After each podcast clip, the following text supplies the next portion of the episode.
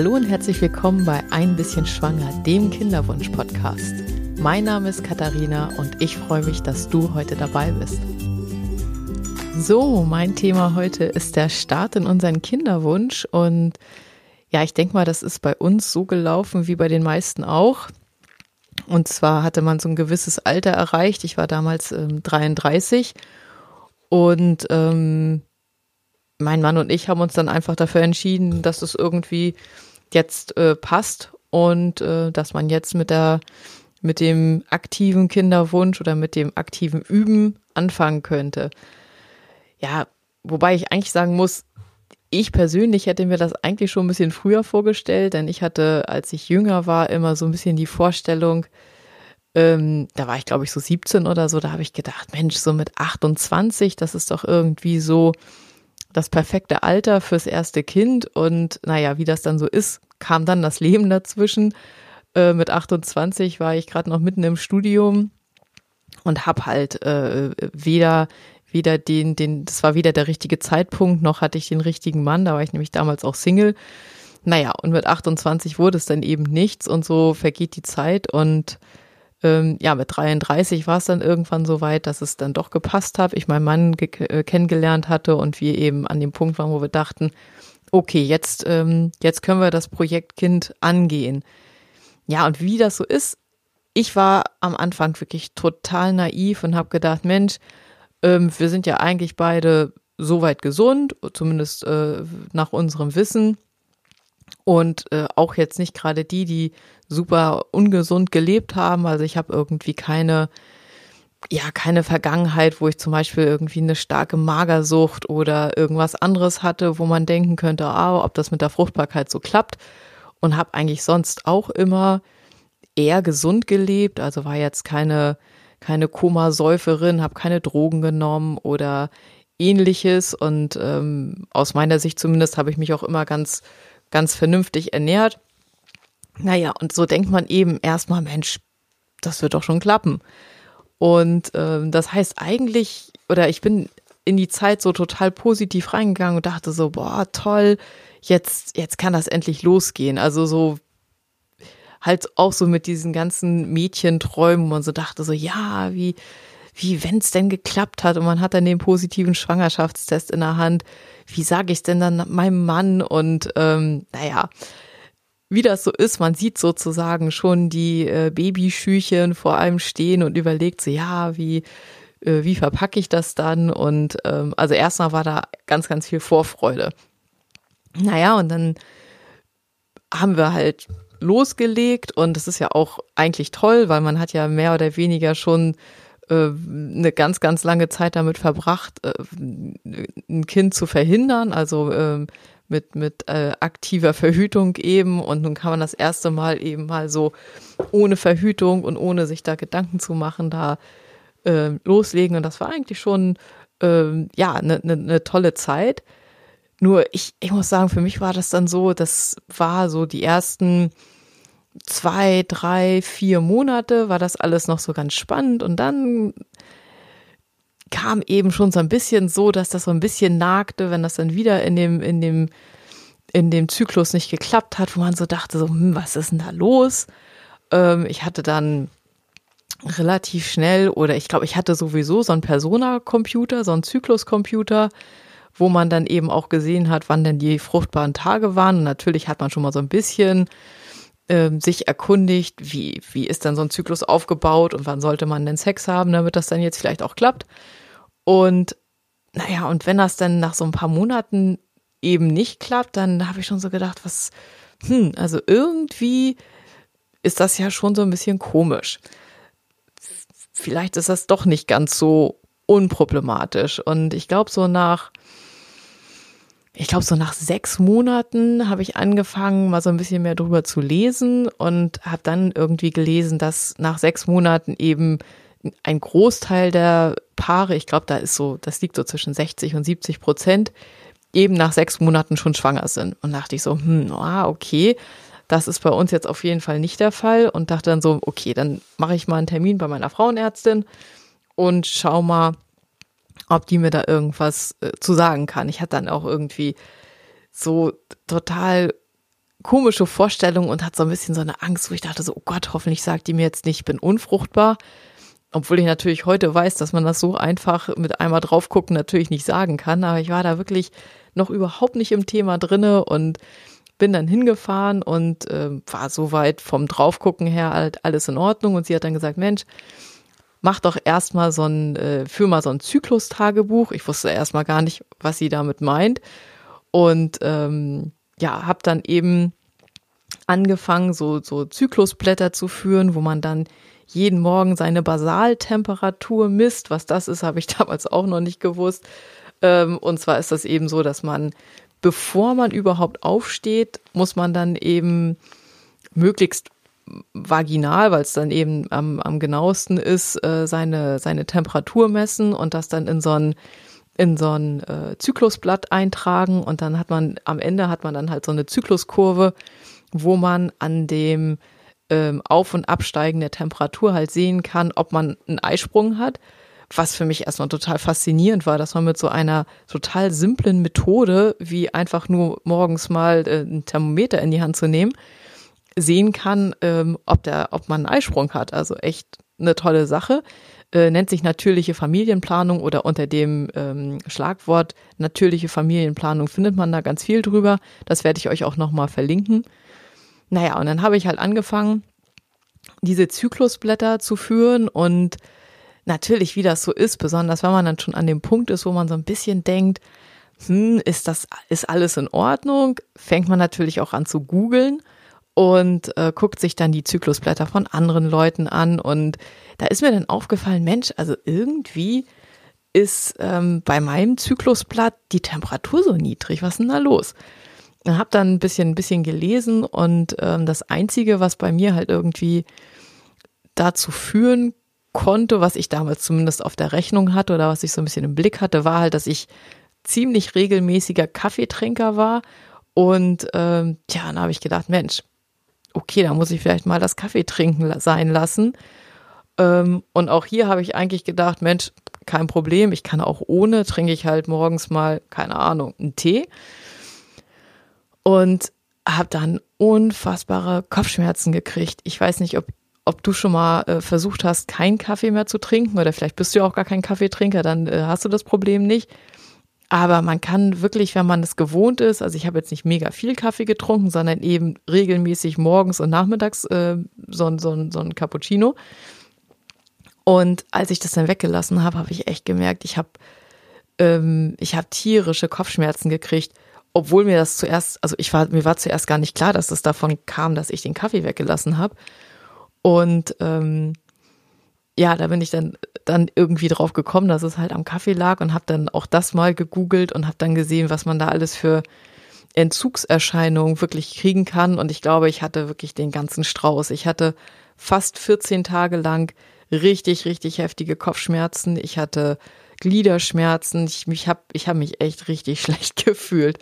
Und das Einzige, was man da so ein bisschen machen konnte, war eben so hochprozentige Schokolade zu essen, weil die hat halt auch einen gewissen Koffeingehalt und hat das so ein bisschen abgemildert, aber es war wirklich nicht lustig. Und womit ich, also ich habe es natürlich probiert, aber womit ich gar nicht so gerechnet habe, daran hat es wirklich vielleicht gelegen, weil danach war die Temperatur so in, in dem Normalbereich, wo sie auch hätte sein sollen und wo sie eben bei anderen Leuten auch lag. Und man konnte eben auch sehen, dass ich einen Eisprung habe und ähm, ja, wir haben natürlich weiter versucht, das Ganze zu optimieren und äh, man hat dann ja schon, wenn man an dem Punkt ist, schon in einem gewissen Rahmen so ein bisschen Sex nach Plan. In dem Moment, wo man merkt, so, oh, jetzt geht die Temperatur hoch, jetzt könnte vielleicht dann der Eisprung kommen, dann ähm, ist man natürlich auch so ein bisschen mehr dahinterher. Ja, und ähm, gut, so nach meiner, nach meiner Auffassung haben wir eben da zumindest schon mal versucht, die ganzen, das Ganze, was drumherum war, zu optimieren. Ist aber dann leider trotzdem nichts passiert. Und dann wird man natürlich schon so ein bisschen nervös, ähm, wenn das, wenn das denn eben trotzdem man ja eigentlich denkt, Mensch, also Eisprung war da und ähm, man hat dann eben die Zeit auch genutzt.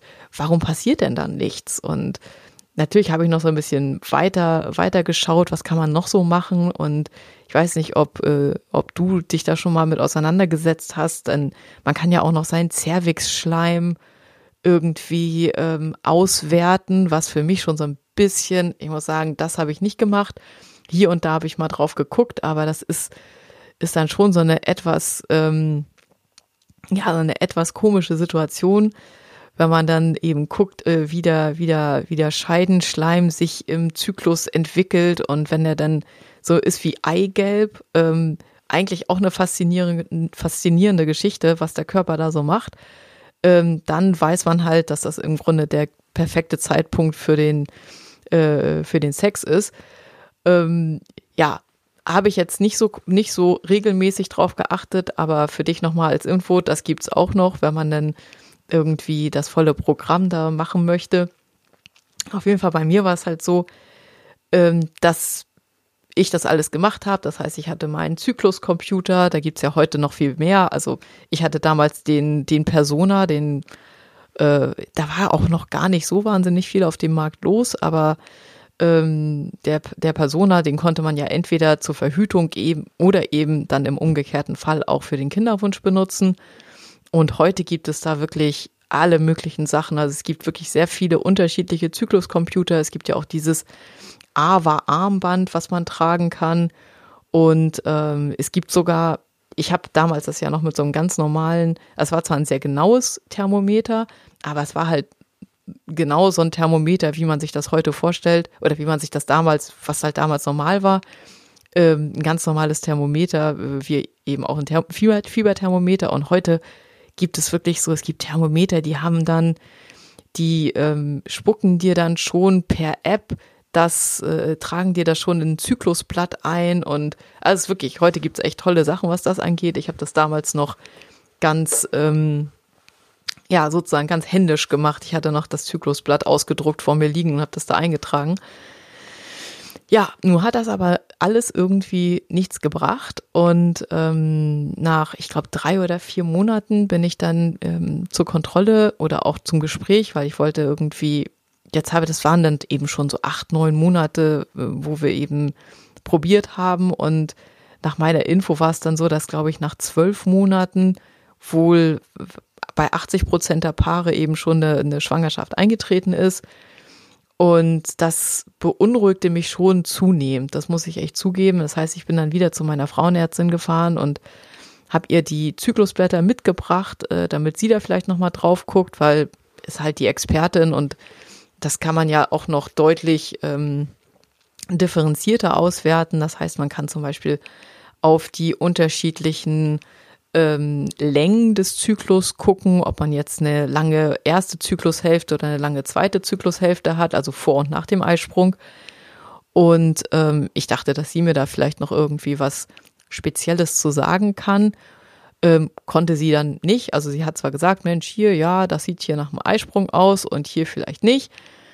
Aber ähm, es war jetzt nicht so, dass sie was Großartiges gefunden hat, wo sie, wo wir dann irgendwie einen Hinweis darauf bekommen haben, dass da irgendwas nicht passt. Also mein Zyklus war auch ganz normal. Ich hatte, glaube ich, immer so um die 28, 29 Tage. Das war alles total unauffällig. Ja, und dann, ähm, wie das so ist, hat meine Frauenärztin halt gesagt, hm, okay, also jetzt für die weibliche Seite ähm, sieht das alles un unproblematisch aus. Ähm, jetzt müsste man vielleicht mal gucken, dass man auf der Seite des Mannes eben mal drauf schaut und ja, eigentlich war mir das eben auch klar, aber ich habe irgendwie gedacht, Mensch, ähm, mein Mann hatte mir irgendwann schon mal erzählt, er hatte aus, ich weiß gar nicht genau warum, aber er hatte zumindest ähm, ein paar Jahre bevor wir zusammengekommen sind, mit seiner Freundin davor schon mal ein Spermiogramm machen lassen und das sah wohl alles total gut aus. Und insofern bin ich irgendwie davon ausgegangen, pff, das ist alles voll in Ordnung, weil man denkt ja irgendwie auch so, bei Männern ähm, ist das ist das Alter kein Problem. Also zumindest war, war das so meines Wissens ebenso. Und ich bin da gar nicht davon ausgegangen, dass es überhaupt an ihm liegen könnte, weil ich dachte, ja, das ist vor ein paar Jahren okay gewesen, dann wird das sicherlich auch immer noch okay sein. Naja, sie hat eben trotzdem gesagt, wie auch immer, sollte man da jetzt mal ansetzen und da mal gucken, weil es eben äh, im Bereich der Frau dann, was die Diagnostik angeht, eben auch relativ schnell problematisch oder schwieriger wird, also zumindest invasiver, weil wenn man gucken will, wie genau sieht die Gebärmutter aus oder hat man vielleicht irgendwie Verwachsung oder sind die Eileiter frei, das ist schon alles ein bisschen komplizierter und ähm, sie hat halt gesagt, wenn äh, wenn es vielleicht eindeutig dann am Mann liegt, dann äh, muss man eben gar nicht erst ähm, den Weg gehen, dass man jetzt bei der Frau irgendwelche OPs oder so angeht, sondern da muss man eben halt erstmal gucken, wie man darauf reagiert, dass es auf männlicher Seite nicht so, nicht so klasse aussieht. Ja, und das äh, war im Endeffekt so der Punkt, wo wir dann gesagt haben, oder wo ich dann zu meinem Mann gesagt habe, okay, jetzt äh, müssen wir halt mal schauen, jetzt müssen wir uns irgendwie da jemanden suchen, der da eben mal drauf guckt.